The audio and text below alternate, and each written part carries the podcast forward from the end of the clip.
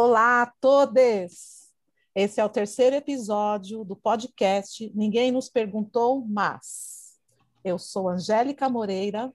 Eu sou Camila Pedron. E eu sou a Sônia Cunha. Neste episódio, vamos conversar sobre ser mulher arqueóloga, as suas agruras, tristezas e alegrias. Para conversar sobre isso, nós temos uma convidada, que é a queridíssima Renata Furió, que é bacharel em História pela Universidade de São Paulo, especialista em avaliação de impacto ambiental pelo SENAC, trabalha com arqueologia e licenciamento há oito anos, é amante do carnaval, entusiasta de reality shows e mãe orgulhosa da formiga. e aí, Renata, todas as arqueólogas são Lara Croft? Olha, eu acho que não. É, antes de mais nada, queria agradecer pelo convite. Estou muito feliz de estar aqui, não só por ser uma entusiasta da mídia, mas também por participar desse projeto que é tão importante e que eu admiro tanto. É, Para começar, né? Acho que nenhuma arqueóloga é a Lara Croft. Primeiro, porque cada mulher é uma. E depois, porque reduzir a experiência de todas as arqueólogas ao estereótipo desse personagem nem cabe, né? É, são tantas as vivências possíveis. Enfim, também acho que é importante dizer que a gente está aqui conversando entre quatro mulheres cis e a gente tem um monte de limitação nesse tema. Então, já reconhecer esse lugar de onde a gente fala é importante, é, a gente está atenta a, aos possíveis equívocos que a gente possa vir a cometer. Fala aí o que, que, você acha, se elas são Lara Croft ou não são Lara Croft. Vamos ouvir a opinião das Não somos Lara Croft. Não somos, e assim, eu sinceramente concordo com a Renata, né, cada mulher é uma, mas a Lara Croft, eu acho que ela contribui muito mais para um, afirmar um preconceito em relação à cientista e, e à arqueologia do que do que propriamente dizer é, o que é trabalhar com isso, né? Começa que eu fico nervosa de ver Lara Croft de short. Isso não dá, cara. Não porque as minhas pernas não são tão bonitas quanto. Não é essa São questão. sim, Angélica, são sim. São sim, atenção, a Angélica tem umas pernas maravilhosas. A, a questão... Hashtag inveja.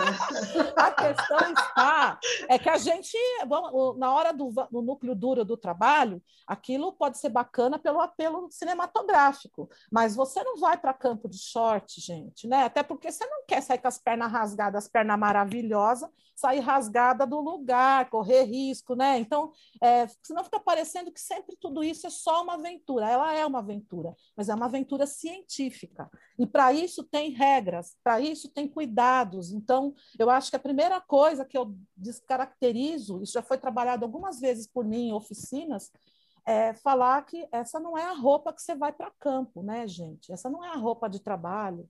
Né? Tem roupa sim, dress code. Quem tiver, ah, que mulher chata, tem sim, porque é EPI, chama EPI isso daí. Concordo com tudo que você está dizendo. Angélica? O quê? Equipamento de proteção é? individual. Concordo com Obrigada, tudo que você está dizendo, Angélica, mas eu queria fazer uma, defen uma defensão, defender a Lara Croft no sentido de que ela é uma protagonista. E eu acho que isso tem seu mérito, apesar de todo o erro profissional e etc. que tem. Eu acho que é interessante ter é, uma, uma pessoa protagonista feminina trabalhando com arqueologia, mesmo que tudo errado. Eu acho que tá tem catada, seu mérito. Tá catada, sua... Verdade, ela é uma protagonista. Deixou. Olha que beleza, já não é só o Indiana Jones. É... Que é um homem. E o jogo dela é mais legal tá bem.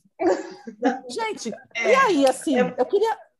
Sônia, fala você então, aí eu continuo depois. É, eu ia dizer que ela, ela na verdade, o jogo dela é mais legal, mas é mais difícil também, porque há salas que tu ficas ali saltando e tu não sai do lugar. Mas é. tem outra questão também. Enquanto o Indiana Jones anda sempre todo vestido, a Lara Croft anda o mais despida possível. Então isso é super aquela questão do, da dicotomia do patriarcado e da exibição. Eu concordo com a Camila na questão. Ok, tem uma mulher, já não é nada mal, mas novamente, é uma mulher rica. né? Que tipo que tem, há um dos filmes é que ela faz um, né? Que ela salta nas suas salas cheias, parece, sei lá, aqueles museus ah, isso do antiquarismo. então é muito, é, a Lara Croft é muito o idealizado e eu não digo que é assim.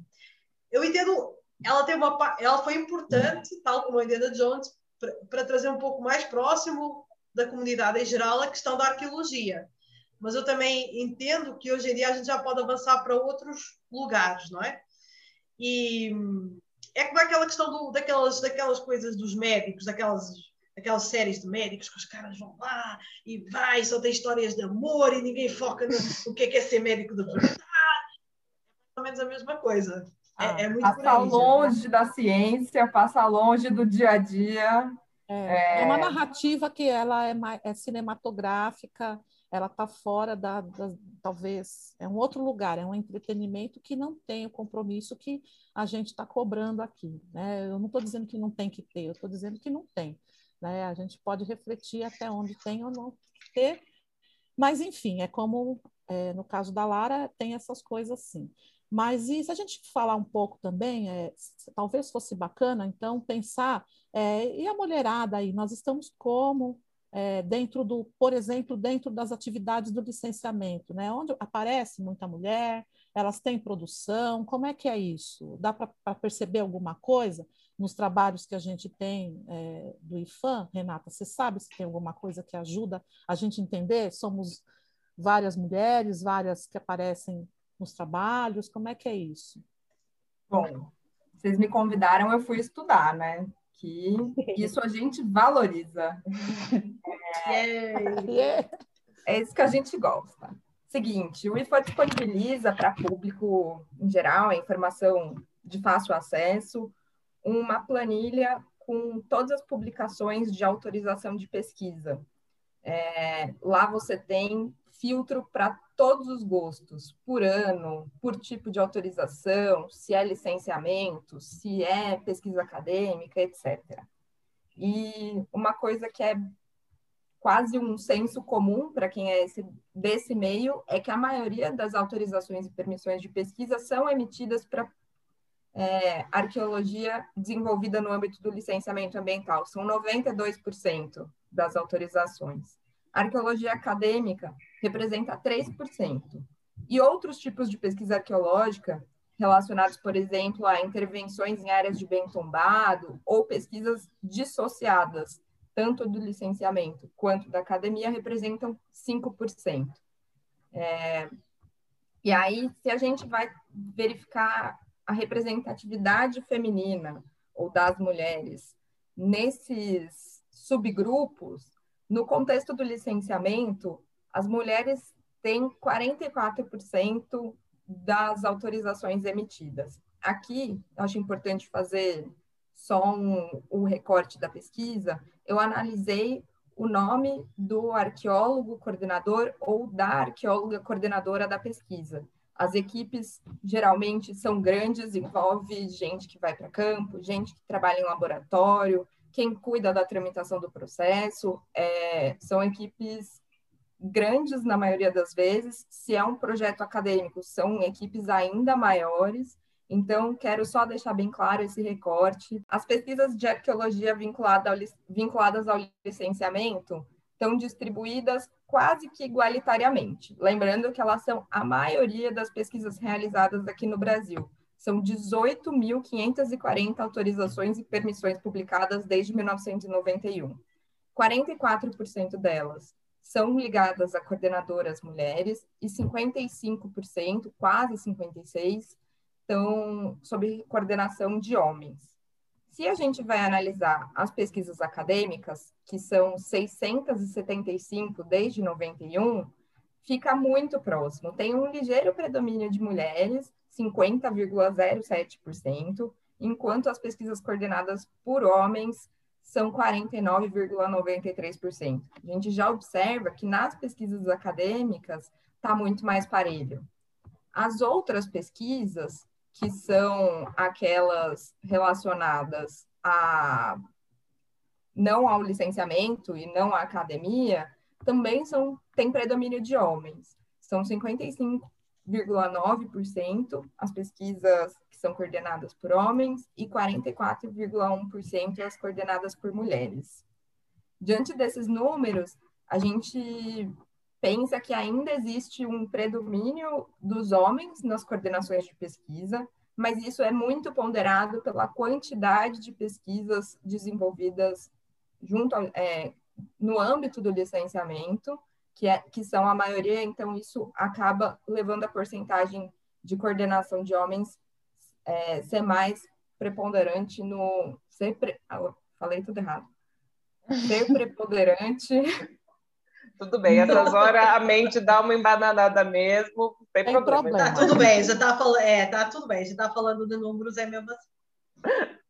É, no quadro geral, a questão fica, então, mais é, relacionada a pesquisas coordenadas por homens, com 55,6%, e as coordenadas por mulheres, 44,4%.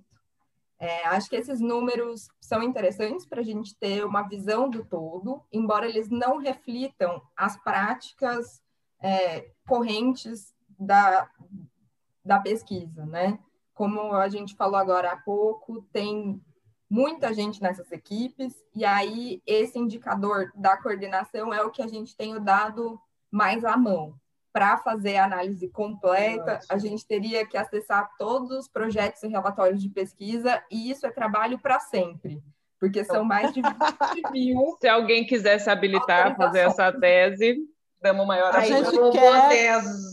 Tá ou, se já estão, ou se já estão fazendo, já estão conta para a gente lá, porque pode ser que já tenha até alguém fazendo, né? Depois conta para a gente, fala, a gente até divulga porque é importante, né?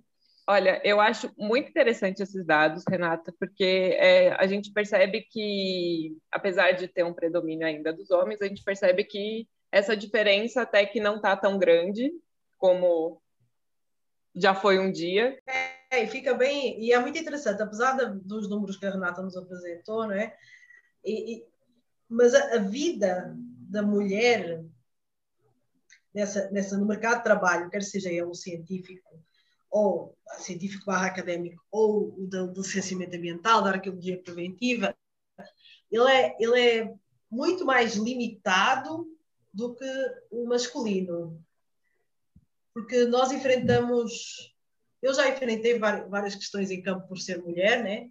inclusive é, na relação com colegas homens e com colegas mulheres em que a sororidade às vezes não existe. É, às vezes, para tu conseguir sobreviver, tu tens de tornar é, uma bruxa má, no sentido, no sentido, no sentido é, errado da palavra de ser bruxa, de ser cruela, de ser masculinizada por vezes, para se conseguir impor, é, para ter algum respeito. Inclusive, há pessoas que têm uma imagem minha muito nesse sentido, que eu não sei muito bem de onde é que isso apareceu, mas enfim, tem uma, tem uma certa imagem disso. Eu queria e, te. Guarda... para os homens é muito fácil, é, para os homens é muito mais fácil, eles só chegam e vão. No, no, além de todas as tarefas, né? todas as tarefas de, que são consideradas de é, etiquetar, anotar, aquelas tarefas todas são tarefas mais para as mulheres. Eu acho que eu comecei a falar e me perdi meio no, no texto, mas assim, é mais ou menos isso que eu queria, não sei, enfim. É, não, você deu o pontapé numa coisa que é, você começou por um assunto que é, eu fiquei pensando sobre e, e, tentei me remeter a algumas outras experiências que eu passei por elas, não como não só no campo, delas até falo, mas é, sobre mulheres tendo que é, essa coisa de talvez é, você falou bruxa má ou talvez masculinizar né? Talvez bruxa má não tenha sido a melhor colocação, mas enfim, você quis dizer que você tem que de alguma maneira viver um personagem um pouco mais endurecido. Ou e esse personagem mais endurecido, na verdade, ele é mais mais parecido com o homem. Masculinizar talvez é. foi a palavra que você usou. É. É, eu vou falar de um brevemente aqui para você que você falou, eu nem sei por quê, mas a gente acaba assumindo sim um personagem, né? Você mesmo disse que foi vista algumas vezes e talvez seja vista assim como mais dura, bronca, né? Mais né? para poder não é um mini atenção gente não é é não é uma questão de ai, parece mimimi. Não é a questão de mimimi, é que isso acontece, entendeu? E nós tentamos, às vezes, é, é, parece que eu estou me justificando por. Porque eu tenho que me justificar, e além de eu ter que me masculinizar, eu ainda tenho que me justificar se eu estou tentando organizar as coisas de uma forma que há pessoas que podem encarar como mais rígida. Vocês entendem a, ambiguidade da coisa? Se tu és mas, tu tens que te masculinizar, mas tu tens que te impor, então, na verdade, é, fica, fica, fica assim: o que é que eu faço, né? Bom, Renata vai falar, aí eu falo de outro um exemplo disso. Ah, isso tudo que a Sônia relatou, acho que a gente não pode entender como uma especificidade desse campo de atuação, né? Ou desse Sim. campo de estudo. Profissões que tradicionalmente, na, até o final do século XIX, elas eram femininas, como ser parteira, parteira. No momento em que a ciência médica assume a, a, o cuidado da saúde do corpo da mulher, investigação científica, a primeira mulher no Brasil que foi, é, é, vou dizer no Brasil, mas posso não lembrar mais direito, a primeira mulher na faculdade de medicina que se tornou parteira diplomada, a Madame Durocher, ela tem a foto que tem dela, ela está de cartola e bengala. Ó, oh, ela está uma mulher masculinizada. A questão era que, para você ser respeitada pelos seus pares, provavelmente, sendo ela a primeira que chegou nesse lugar, Vejam só, não só nas, nas, profissões, como a Renata falou, que foram desenvolvidas pelos homens, mas aquelas que eles assumiram como sendo deles na faculdade de medicina, é. ela estava masculinizada. Então, quando a gente conversou antes sobre isso, esse, é, né, um bate-papo que a gente até teve, tudo, essa questão que a Sônia falou, ela é importante, sim, para as mulheres em relação aos trabalhos que são ainda campos é, dominados em grande parte ou, ou desenvolvidos como uma, a maioria da, das, das coisas, lugares que são masculinos, né? Esse não era um lugar feminino. Eu acho que hoje em dia não tem tanto a ver quanto a atuação predominante de homens ou mulheres, mas eles são lidos como sendo de homens, ou engenheiro, ou arqueólogo, ou, né? Eu acho que uma coisa bem ilustrativa do que a gente está falando é você pensar a Renata trouxe alguns dados aqui para gente, entre eles que é uma diferença de 50 e poucos por cento e 40 e poucos por cento para mulher, né? Se eu não me engano. a questão é, é quase, né? Tem uma diferença pequena até de um para outro, né? De porcentagem. Mas a Angélica aqui pode falar com bastante propriedade sobre isso. Quantas vezes a gente teve problema com banheiro feminino em obra? Ah, misericórdia!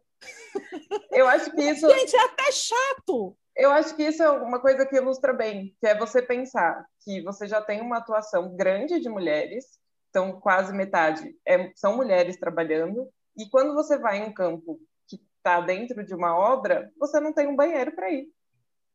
Não tem uma preocupação, ninguém pensou em deixar um banheiro para mulheres. Então, eu acho que isso é uma coisa que, que, que, sabe, salta aos olhos. É, isso ecoa é, isso e reforça a prática, que você não está enxergando essa mulher dentro da, da, da, obra. Ah, ah, mas ah, não, imagina. Mas aí a engenheira tem, né? A engenheira vai ter porque existe o cargo engenheiro.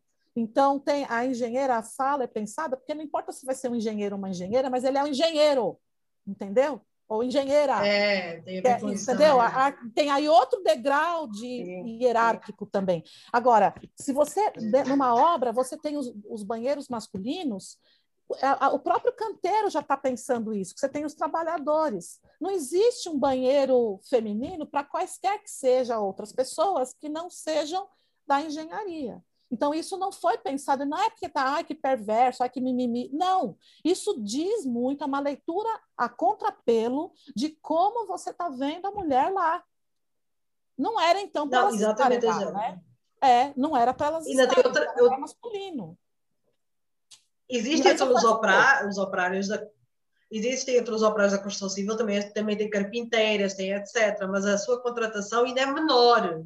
Bem menor. Ou seja, é. nós, é, nós, enquanto arqueólogos, nós temos uma presença até muito grande na questão de, de equipes e etc. Nós, muitas vezes, não somos, quando falamos no contexto de obra e etc., nós não somos pensadas por essa questão dessa, dessa diferença hierárquica, muito ridícula e classicista e etc., entre o que é ser engenheiro e o que é ser arqueólogo, ou o que é ser, enfim, é mais, é mais por aí.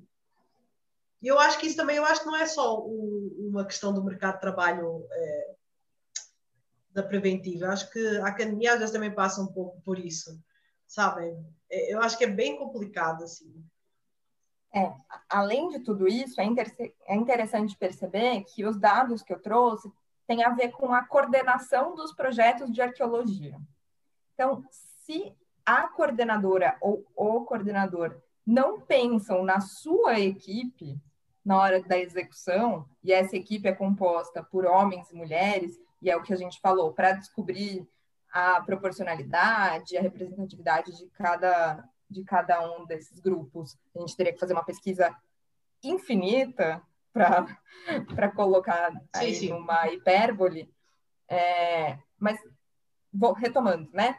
Como os próprios coordenadores e as próprias coordenadoras das pesquisas não pensam que a sua equipe vai precisar de um equipamento básico como um, um sanitário, além de é. outras questões que são totalmente ignoradas, né? Como ciclo menstrual de mulheres, assim, acontece, mulheres Sim. menstruam, caso alguém não saiba, mulheres que alguns, pessoas com sistema reprodutor de ovário, útero e etc., menstruam, via de regra. É, a gente precisa de um local para fazer a, a higiene, enfim, cada um cuida disso de um jeito e beleza, mas vai chegar uma hora que precisa trocar, precisa esvaziar, precisa passar uma água, um lencinho umedecido, né? Enfim, então, todas essas questões ligadas ao feminino no campo, e aí vale muito para a academia também, é, são às vezes relegadas pelas coordenadoras. E aí é, fica aquela coisa difícil de pensar, porque é assim, é, tem que é uma cultura masculina, ela é, ela é, ela está rodando aí, ela não é que é homem só que faz isso, né? Nós somos herdeiros não. da cultura masculina, então a gente não percebe isso, né? O coordenador, a coordenadora não, não viu isso. E tem outra coisa, e o lugar também para a luta, para a gente estar tá como cientista, como pesquisadora, ou mesmo pelo trabalho, né, no, no, caso da arqueologia preventiva, que associa isso tudo, é, você às vezes não fala nada e você aceitar essas situações, porque se você não vai aceitar isso, um homem faz, né? Você dá trabalho, né, Renata? É, ah, Camila, é. vocês dão trabalho, vocês precisam trocar aí copinho, é, absorvente, lencinho. É. Então, a gente precisa de uma cultura também com, é, com sororidade, né? O trabalho. Será que é, é falta. É. É, é essa falta de sonoridade. Já não cortam pela raiz, minando Sim. a possibilidade da mulher ou da pessoa que, que precisa de um banheiro diferente dos demais ir para campo. É mais fácil mandar Sim. um homem cis, que ele vai lá, se enturma com todo mundo, não é. vai ter problema com ninguém, é. não vai precisar de um banheiro, é. não vai ficar grávido, entre outras questões. Ah, eu acho que é importante. Ai. Eu acho que é importante trazer agora também, pensar nisso, na questão de, de tomada de decisão. Explico. Reuniões de equipe. Reuniões de equipe, às vezes, são muito sofridas. Primeiro que, tipo... Sempre. Né? Existe uma grande questão, e aí é um assunto delicado, peço desculpas, amigas, para entrar nesse assunto, que a gente, por trabalhar na academia, né, entre pessoas que estão dentro da academia, gente que, que foi estudar para fazer outra coisa, existem muitos homens que acham que não são machistas, que acham que não estão, sabe, fazendo nada para tipo, né, para atrapalhar ou que não tá, ah, não estou julgando porque é mulher, não sei. E aí o que acontece? Aí você chega na reunião de equipe, a famosa reunião de equipe, e você está lá discutindo ideias, pensando como vamos abrir, né? Como vamos, o que a gente vai fazer aqui, como vai fazer, não sei o quê. E você se percebe gritando porque as pessoas não deixam você falar. Você começa a falar e você é cortado. Sim. E aí você Sim. fala assim: "Oh, você está me cortando, né? Você está sendo machista". Imagina. Tenho filhas, sou casado, minha mãe, sabe? É umas coisas que. Ah! Enfim, era só um pouco. Não aguento mansplain. Mans... Não, não. É. Por favor, né? Vamos. É, é para ser horizontal esse negócio. Então, por favor, eu falo, parei de falar, você fala. Isso vem muito, esse tipo de comportamento, agora voltando outra vez para a arqueologia, é, vem vem normalizar essa questão do banheiro, de nós pedimos o nosso banheiro, da questão nós temos que parar, da questão da menstruação, da questão de às vezes nós parecermos resistentes a ir com muitos homens para campo que nós nunca vimos na vida, porque afinal às vezes é uma equipe de um arqueólogo e dois auxiliares que nós nem sabemos como foram contratados, quem são, de onde vão, para onde vêm, e nós vamos para lugares que normalmente ficam muito isolados, nem comunicação de rádio tem entendeu? E toda a gente acha ok que as pessoas é, desmereçam as nossas queixas, inclusive as próprias consultorias. Não é só uma questão de, ah, é coleguinha. Não, não é. E como a Angélica, como todas disseram, inclusive nós não, não reclamamos tanto porque nós temos medo de não ser novamente contratadas, porque nós somos uh, complicadas, porque nós exigimos. Enfim, tem todo uma panaceia de coisa, tem a maternidade, ai, tem filho, não, tem filho vai dar problemas, e daí depois vai, ai, não, não, deixa estar aí. É, de novo, nenhum privilégio dessa área de atuação.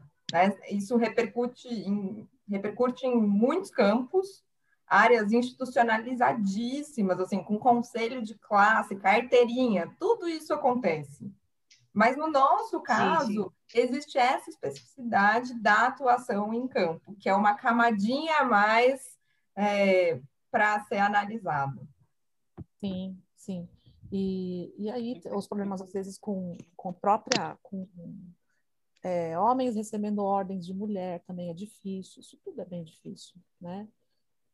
É uma cultura que a gente tem que mudar, árdua o papel, né? A gente quando fala que cria uma persona, acaba tendo que criar essa persona para trabalhar, né? Estar frente a uma cultura masculina é também é, é, essa questão da homens que têm dificuldades para re receber ordens de mulheres, né? Então, hierarquicamente fica difícil. Essa persona, inclusive, às vezes é para ajudar, é, talvez a minha opinião fique mais válida se, é, se a minha persona for mais endurecida, não lembrar muito é, o feminino que, que habita em mim, né? Então, talvez você vai me ouvir melhor, você vai aceitar, porque não, não se trata de, de sim, simplesmente querer impor a, a, vontade feminina. Ali se trata de trabalho, né? E era bom que, de novo, isso fosse horizontal. Eu posso receber uma ordem técnica e isso não me importa se é um homem ou uma mulher. E eu gostaria que isso fosse também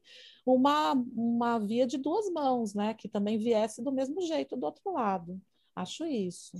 Mas, mas vocês repararam como é sempre aquela coisa, a gente sempre volta na questão da ordem, da hierarquia, do classicismo sabe, existe sempre um. Nós nunca conseguimos pensar nem o mundo do trabalho académico, nem científico, de uma forma mais horizontal e mais colaborativa. Nós sempre pensamos de uma forma belicosa. Eu não sei, eu sei que o assunto é muito vasto, que a gente pode falar aqui várias coisas, desde a da falta de liberdade, até da questão da, de viver a sexualidade ou não da arqueóloga ou do arqueólogo, enfim, que também, é, também vai para outros campos, né? Do, do, para outras profissões, que tipo a arqueóloga se quer ter a sua, a sua vida, viver os seus relacionamentos da forma que ela quiser, e se ela não estiver dentro dos padrões é uma vadia, mas se for o cara é um, é um, né, é, é um, um garanhão, garanhão, enfim. Eu, ai meu gente, é, eu acho que é o assunto para ser discutido, ele é amplo, como eu disse, é, tem várias nuances, mas eu acho que é, é, como se tivesse que. Eu sei que nós podemos modificar aos poucos, e é isso que se trata, e é isso que nós estamos tentando fazer há vários há vários anos, enfim, várias pessoas nessa luta, vários estudos. Mas dá vontade de chegar no botão, apertar só e explodir e pronto, e começar tudo novo, gente. Porque assim. É que é cansativo, né? É cansativo, né, para quem está tá trabalhando. É cansativo. Ter que equilibrar esses pratos, né? De como Sim. você fala, o que você fala, onde você fala, se, se você se você está se vestindo adequado, sabe, no sentido de ah, se eu me vestir de tal forma vão achar que, sei lá, tipo, se eu pôr de regata para campo, sabe, ah, tá querendo aparecer, vou ter que colocar outra camisa, ah, essa aqui tá muito muito grudadinha, eu quero uma mais solta, sabe, umas coisas que tipo ah, é cansa, é cansa. E isso tudo num meio que é tido como muito progressista, né? Ah, sem dúvida. Ah, é. Muito ligado às humanidades. É, a arqueologia durante muito tempo foi vista como uma ciência natural, etc. E as explorações lá no século XIX, mas hoje a gente tem consciência que a gente está no campo das humanidades também. Sim. Então, o, o viés progressista proclamado por muita gente do campo, às vezes fica mesmo no discurso. É, porque você pode, você é miçangueiro, mas é machista, tem uma cultura machista, então você, existe isso. É, não é porque é miçangueiro, veio o kit embutido que você é progressista vai ter que construir, vai ter que refletir isso, né? Não somos só nós, porque a Camila falou, isso é cansativo. Ah, mas vocês estão só fazendo mimimi. Não, gente, o que a Sônia falou e o que a Camila falou, que falamos aqui, o que acontece é o seguinte: as nossas posturas não podem invalidar a nossa capacidade científica, a nossa capacidade técnica. E às vezes isso acontece. Esse negócio da que a Sônia colocou, né, da, da viver a vida, né, arqueóloga a questão é, sexual, né, de, de, onde ela esteja, com quem ela sai, independente de WhatsApp, quando isso nem tinha, do, do Oiapoque ao Chuí, todo mundo sabe, ah, sei lá, a Angélica saiu com vários, olha, tal, e pejorativo. Parece que isso para e aí essa pesquisadora não deve, sabe, fica aquela coisa no ar assim. E não precisa nem ser verdade, né? Então, agora um homem não. Ele é garanhão, não. pegador e ele é, honor, sabe, doutor honoris causa no que ele faz, sabe? Ah, cara, não, né? não, não. Então, assim, miçangueiros todos, né? Nós todos, miçangueires, miçangueiros, miçangueiras, a gente precisa prestar atenção que a gente. Né, e tá escutar quando alguém está falando, né? Se alguém falou, oh, você está sendo machista, escuta, sabe? Escuta. Vai pensar, leva para casa, pensa no seu cantinho, né? A hora que você sentar para dormir, você, você, você, pensa, ah, será que eu fui ver? Vai, pensa, reflete, não vem. Não coloca sabe? mais um prato é. na nossa pilha de prato, na pilha do que for, que a gente está tendo que carregar nessa persona, sabe? Porque não era, não precisava disso, sabe? Não precisava disso. Bom, gente, é, a gente pode, vamos falar um pouquinho então das, das pesquisadoras, arqueólogas. É, nem tudo é tragédia. A gente tem pessoas que fizeram grandes Total, trabalhos. Né? Eu acho que a gente merece dar essa enaltecida. Sim, sim. Vamos Não são as únicas. boa. os refrescos. Sim, os refrescos. Não são as únicas, existem muito mais, né? Então, na longevidade das nossas falas aí pelos vários podcasts que virão, episódios, a gente pode eh, trazendo outras, enfim, mas é, todas estão contempladas, né, em algumas que a gente vai citar aqui. É, na, é, a gente publicou, né, na, no Instagram, é, uma delas na, na, semana, a primeira semana de março, né, do dia 8, a, a figura da Ana Roosevelt, tá? Então, quem já viu lá, beleza, mas aqui eu trouxe ela aqui também, né? A Ana Curtenius Roosevelt é uma arqueóloga estadunidense, ela é do signo de Gêmeos, nasceu em 46, ela é viva, né? É, e ela pesquisou os paleoíndios da bacia amazônica. A Ana escreveu em 91 um livro que desafiou a teoria em vigor de que a Amazônia pré-colombiana era incapaz de sustentar uma cultura humana mais complexa. Mas aí, a partir da pesquisa que ela fez, ela acabou postulando que a sociedade marajoara pré-colombiana foi uma das realizações culturais indígenas notáveis, entre aspas, que tinha uma população em um território bem grande, agricultura de subsistência intensiva, incluía obras públicas, ou seja, ela tá, escreveu uma sociedade complexa. Né? Essas descobertas e argumentos levaram a debates contínuos na arqueologia e na antropologia sul-americana essa a Ana, ela tem um esse livro dela é um livro em inglês, tá? Que fala desse trabalho chamado, olha o inglês da Dona Angélica, Mound Builders of the Amazon, Geophysical Archaeology on Marajó Island, Brasil. Ele não tem tradução em português. Se alguém conhece, também pode mandar para a gente. Eu procurei, tá? Suei a camisa aí, mas não achei tradução. Outra pessoa que a gente quer trazer aqui é a Beth Meggers. Ela é também é estadunidense. Ela viveu entre 21 e 1921 e 2012 e ela é considerada uma das pesquisadoras pioneiras da Amazônia, porque ela participou do Pronapa, que é o Programa Nacional de Pesquisas Arqueológicas, que cobria os estados litorâneos do Brasil, e também do Pronapaba, que é o Programa Nacional de Pesquisas Arqueológicas na Bacia Amazônica, que cobria os afluentes do Rio Amazonas. Amazônias, do Rio Amazonas. E ela é conhecida porque ela deu bastante apoio para a arqueologia brasileira e latino-americanas, no sentido de apoiar pesquisas arqueológicas nessas regiões, bibliografia, ir atrás de datação e assim por diante. É, a terceira arqueóloga que nós queremos é, enaltecer é a Annette Lemming Imbrer. Ela nasceu a 22 de outubro em Petrogrado, no ano de 1917, e faleceu em Curitiba, no Brasil, em 1977. Ela, entre outros trabalhos, ela teve uma, importante, uma importância, aliás, ela desenvolveu trabalhos na área de, de Lagoa Santa. Em 1970, ela liderou a missão arqueológica franco-brasileira Nessa, nessa missão, ela escavou uh, na Gruta da Lapa Vermelha 4 e ela desenterrou aquilo que veio a ser mais tarde conhecido como o mais antigo fóssil humano das no Brasil, no caso, não das Américas, peço desculpa, e possivelmente o mais antigo das Américas, mas enfim, com cerca de 12.500 anos, que é o fóssil que, teve, que recebeu o nome e apelido de Luzia, pelo biólogo Walter Neves da USP, que quando ele fez a. Que, no caso, ela recolheu, mas o Walter ele foi lá, fez toda a reanálise, foi aí que teve essa conclusão, que seria o fóssil mais antigo das Américas. Inclusive, ele estava no Museu Nacional, conseguiram resgatá-lo, ele não, ele não desapareceu, e acho que deve estar para exposição depois. A quarta arqueóloga que a gente quis trazer é a Niede, Niede Guidon. Ela é de Jaú, nasceu em 12 de março de 1933, ainda é viva. Inclusive, Ned, se você estiver ouvindo a gente, sou sua fã. É... Somos, somos. É, ela é... Momento chat. Ela é uma arqueóloga brasileira e ela é conhecida mundialmente por lutar pela comprovação de suas teorias e pela preservação do Parque Nacional da Serra da Capivara, que é onde ela atua.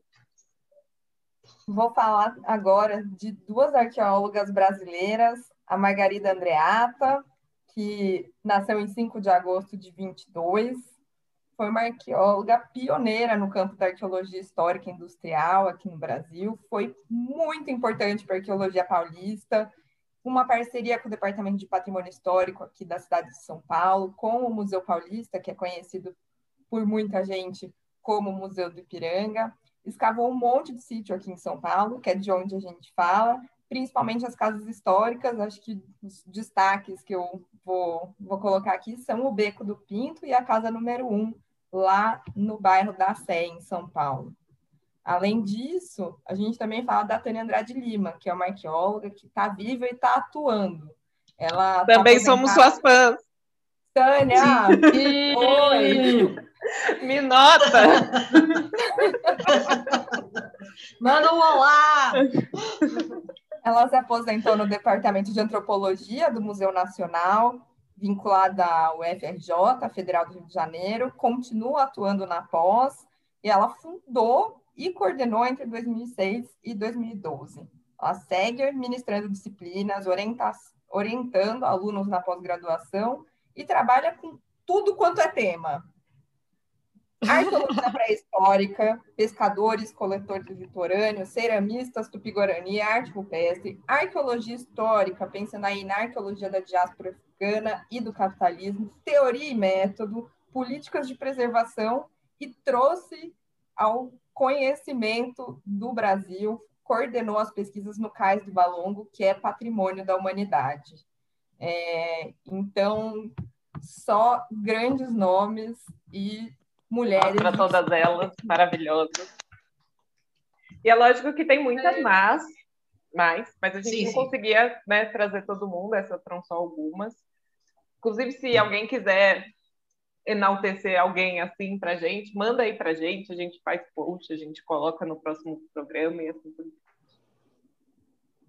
ah, é, isso, isso, é bem falado, é porque pode ter aí, manda para a gente, né? Está sempre aberto para receber aí outras pessoas, né? Colocar Eu quero indicar três arqueólogas: Angélica Moreira, Camila Pedron e Sônia Cunha.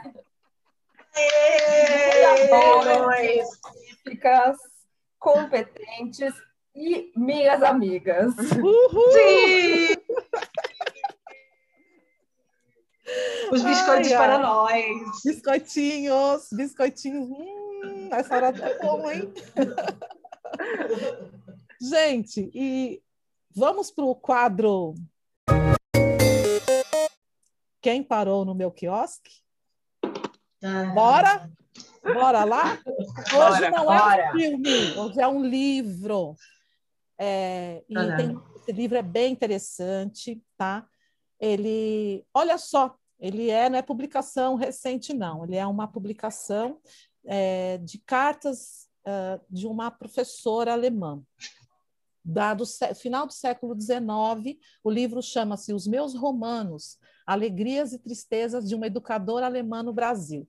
Pois bem, é, o livro é, como eu disse, né, uma coletânea epistolar Juntou-se as cartas que essa preceptora, professora né, alemã que veio para o Brasil, a Frau Lin Iná, o nome dela é Iná von Binzer, tá?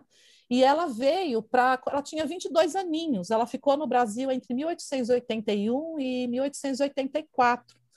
E aí, o que é curioso nessas, nessas cartas, né, nesse registro é, de uma, é uma visão da, estrangeira né, sobre o Brasil, mas especificamente ela veio para trabalhar para educar é, filhos de, de famílias de elite da época, do Rio e São Paulo.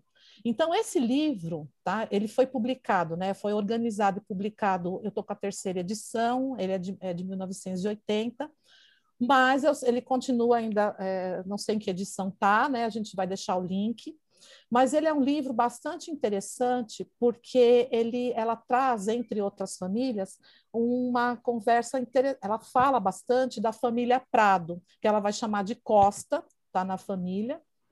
E a família Prado, ela tem, é, é, são os herdeiros né, da, da Veridiana Prado. Dona da, Veridiana. Do, é, da Dona Veridiana. Essa Dona mulher. Veridiana, é, então, a gente tem a dona Veridiana importante, não só porque ela é uma mulher da aristocracia, não é, não estou jogando confete só por, por isso, mas pela. Ela tem uma história violenta dela. também, né? Sim, e uma trajetória. Ela também tem uma história de violência. Sim, e também de receber diversos artistas na casa dela. De, ela, é, na cidade de São Paulo, a casa dela era um, um polo é, artístico, político. Ela se divorciou do marido, tá? Então tem algumas coisas. Enfim, é, a, a Fraulin, que eu vou que, que escreveu essas cartas, ela escreve essas cartas para uma amiga que fica na Alemanha, tá? Então ela vai trazendo aspectos domésticos, né, do dia a dia da, da fazenda e do, da, de dentro da casa, né? Então é, você vê ali é, uma, é muito interessante e sensível, ela está falando sobre as crianças, as relações é, das senhoras e dos escravos, ela, né, dos, dos escravizados, melhorando aí a, o jeito de falar, né? Mas, enfim, da, dessa relação doméstica, e também é, tem que pensar o seguinte: ela tem 22 anos, é uma menina alemã, então ela vem para ensinar piano, para ensinar francês, alemão, e ela não, tá, não vai fazer nenhuma análise profunda é, da sociedade da época, mas ela dá uma, é uma é, a espreitada do, do olhar dessa estrangeira sobre, a, sobre essas relações. Então, é, sobre quando, como essas mulheres dentro de casa se vestiam e como as joias vão, as joias que as senhoras tinham, em que momentos, as joias, na verdade, eram dos maridos, né? Então, é, elas vão apresentar isso na sociedade, quando elas vão ser vistas, né? não por si, mas para mostrar também o que, que esses homens, a potência, o tanto que eles eram poderosos, né? É, é, então, isso foi o que me causou lendo, né? A, os meus romanos. Então, ela trabalha, na verdade, na casa do que é o chamado Martinico Prado. Tem nome de rua aqui, tá? Ele é filho da, da, da Veridiana e por que, que chama os meus romanos? Porque na, os filhos era é, tudo personalidades romanas. Era o Caio, Plínio, Lavínia, Cordélia, Clélia, e foram os que ela conheceu. Ele teve outros filhos depois, né? O Fábio e Cícero. Estou virando os olhos. Né? E, e assim, o que, que acontece? Nessa coletânea, essas impressões, então, são bem interessantes para poder dar uma espiadela mesmo nos costumes, ainda que seja de um olhar, é, olhar de uma, de uma menina, uma moça estrangeira, mas vale muito a pena, pela peculiaridade dos elementos cotidianos domésticos, mulheres, escravizados e crianças, subsídios acerca do uso do espaço no casarão da fazenda da época e dos materiais e técnicas empregados na construção da, da senzala, é, observações a respeito das relações intrafamiliares, das relações entre senhor e escravizado, que não estão nas crônicas legadas pelos dominantes, né, passarem, é, por passarem geralmente como evidentes ou insignificantes. Então, ela traz bem essa coisa, a espiadela mesmo, em coisas do cotidiano. Então, é uma leitura quase a contrapelo, você perceber né, esses costumes. Enfim, é super indicado, acho que é muito, vale muito a pena ler, é um livrinho bem fininho, com, como cartas, né? Então, é bem gostoso. Isso é muito legal, né? Isso é muito legal porque cartas são são bacanas, porque você não tem uma preocupação científica, né? É você contando para os seus amigos, é. para os seus parentes, o que você está vendo, o que está passando no seu dia. Então é, é, não tem um filtro, assim, né? A pessoa não está tentando fazer nada, ela só está contando o que aconteceu, o que ela achou de interessante. E achar que isso são coisas relevantes de serem contadas também é legal pensar nisso. Sim, sim, porque ela tem hora que ela fala, ela fala assim, olha, eu sou, é, ela quando fala da natureza, por exemplo, ela fala, nossa, ah, ela fala para a amiga Gretchen, eu não sei a Gretchen, amiga, né? Gretchen, eu não são é, aqui eu saio e tem um monte de, de uma vegetação que eu sou estranha a elas e elas são estranhas a mim. Eu não conheço isso. Ou tem então umas pro aqui. Cena, é, umas flores aqui. E quando ela fala do batismo, então ela fala, nossa, eu, da minha, da, da é minha criação né? evangélica, é, protest, ela coloca protestante evangélica, protestante evangélica, acho que ela usa as duas palavras. Eu não tenho, é, isso aqui para mim é tudo muito estranho, né? Vamos dizer, quase que ela não usa a palavra bizarro. Ou então quando ela fala quem faz os serviços e que serviços, né? Então, nossa, é, os pretos, que ela fala, né? Os pretos fazem tudo. Eles cozinham, eles lavam, eles cultivam, eles cuidam das crianças. O que, que esses brasileiros fazem? Não fazem nada, ela comenta, né? Não fazem nada. Pre... Na verdade, quem manda aqui no, no brasileiro é o preto, porque ele faz tudo. Então, tem isso. Tem... E é lógico, isso não significa que a gente está tirando o olhar preconceituoso que uma mulher branca europeia tenha sobre o grupo de negros, né? Não é isso que eu estou fazendo, passando, não é essa a intenção. É um documento de época e ele precisa ser lido como tal, mas é extremamente significante, tá? Essa moça de 22 anos trouxe uma, ela abriu um pouquinho a porta e espiou, ou até olhou, não vou dizer que ela olhou pelo buraquinho da fechadura, porque isso ia ofender a memória dela tão polida europeia. né? Então, mas não, é bem interessante. Ela esteve, entre outras, na família Prado.